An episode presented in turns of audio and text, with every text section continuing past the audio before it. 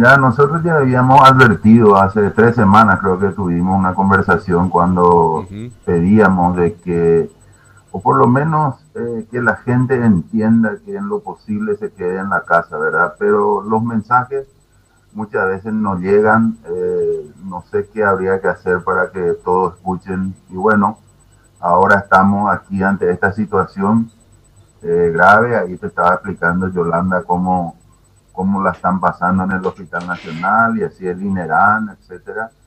Y, bueno, estamos en este momento en el cual eh, lo único que nosotros como científicos pedimos es esto, ¿verdad? Yo, eh, yo sé y entiendo perfectamente la cuestión económica, la, pero eh, esto se desbordó y hay que ponerle un freno, aunque sea de una semana por lo menos para tratar de mitigar este problema, Ahora, doctor, ustedes sugieren 10 días. Nosotros habíamos sugerido del 26 al 4, o sea, comenzando antes, porque acá el problema es la migración, ¿verdad? O sea, la gente que se mueve. El virus se mueve con la gente, no es que el virus, el virus está esperando en, qué sé yo, en alguna ciudad del interior, no. La gente lleva el virus y trae, ¿verdad? Entonces, en lo posible, la migración de la gente es lo que queríamos y sobre todo la, migración al exterior, ¿verdad? Eh, la gente que se preparaba, creo que ahora bajó un poco más los decibeles, ¿verdad? Pero había gente que se estaba preparando en caravana para ir al Brasil, ¿verdad? Es lo mismo que hace un año irse a Wuhan, eh, al lugar donde, donde peor están, ¿verdad? Y bueno, ojalá que llegue el mensaje y que la gente se quede lo más posible y siquiera nadie prohíbe las reuniones, al contrario, se pueden hacer, pero dentro del núcleo familiar, no hacer, hacer eh, grandes eh, reuniones con gente extraña, con gente que no está acostumbrado, no está viviendo contigo y te está abrazando, etcétera, etcétera. Y bueno, ahí por ahí comienzan los contagios. Ahora, ya charlaron de esto con el, con el ministro de Salud, doctor, porque, eh, a ver, normalmente nos quedamos en la propuesta y nos quedamos en lo que pensamos que debe hacerse, pero al fin y al postre quienes toman las decisiones son los que deberían entender o deberían aplicarlas. Sí, totalmente. Mira, eh, cuando nosotros lanzamos aquella campaña, como te digo, hace tres semanas, creo que el ministro recién había asumido eh, compañeros, yo no participé de esa reunión, pero compañeros nuestros estuvieron con el ministro, escucharon nuestras sugerencias y bueno, después ya la decisión ya la toman ellos, ¿verdad? Ya tampoco nos llaman más a interconsulta, ¿verdad? O a pedir, eh, pero yo creo que están, no hace falta hoy en día llamarle a, a, alguien para que ellos mismos se den cuenta de cómo está la situación y qué es lo que tienen que pedir al, al, al, gobierno o tratar el problema entre ellos, ¿verdad? entre los ministerios.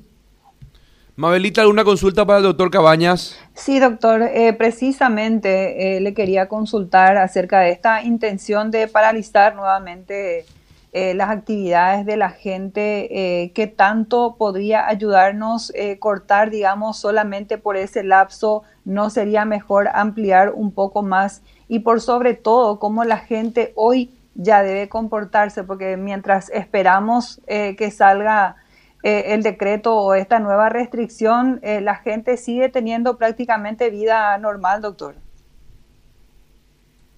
Claro, lo que, lo que pasa nomás es que se trata de esta semana especial porque es Semana Santa y todos sabemos que la gente se mueve, viaja.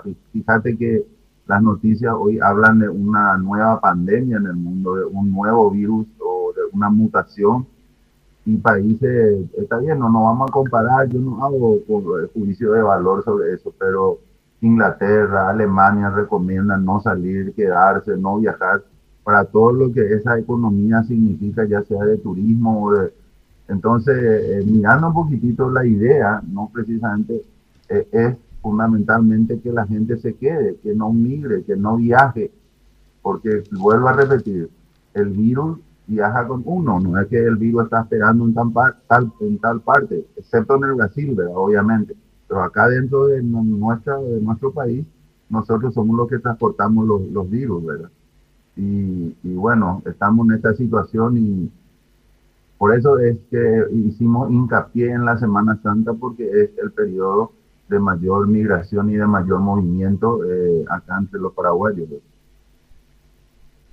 Bien, eh, doctor, por lo que estamos viendo en los distintos hospitales, eh, los directores regionales realmente están alarmadísimos por cómo estamos en los hospitales, más todavía teniendo en cuenta que tenemos a nivel país cerca de 50 personas que están esperando ingresar en terapia. Eh, esto, esta recomendación, eh, doctor, ustedes eh, nos dijeron que podría tomarse, por ejemplo, incluso antes del viernes o el sábado.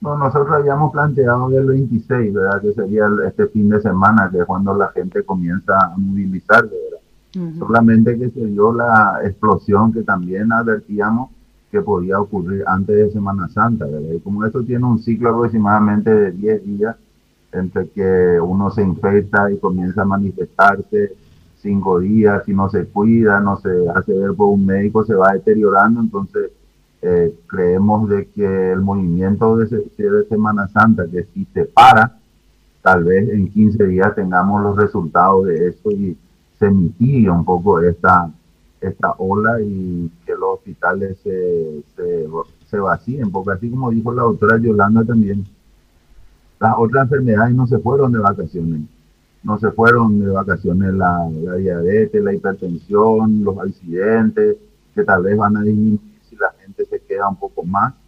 Entonces, eh, va un poco, un poco un conglomerado de todo, eh, ¿entendés?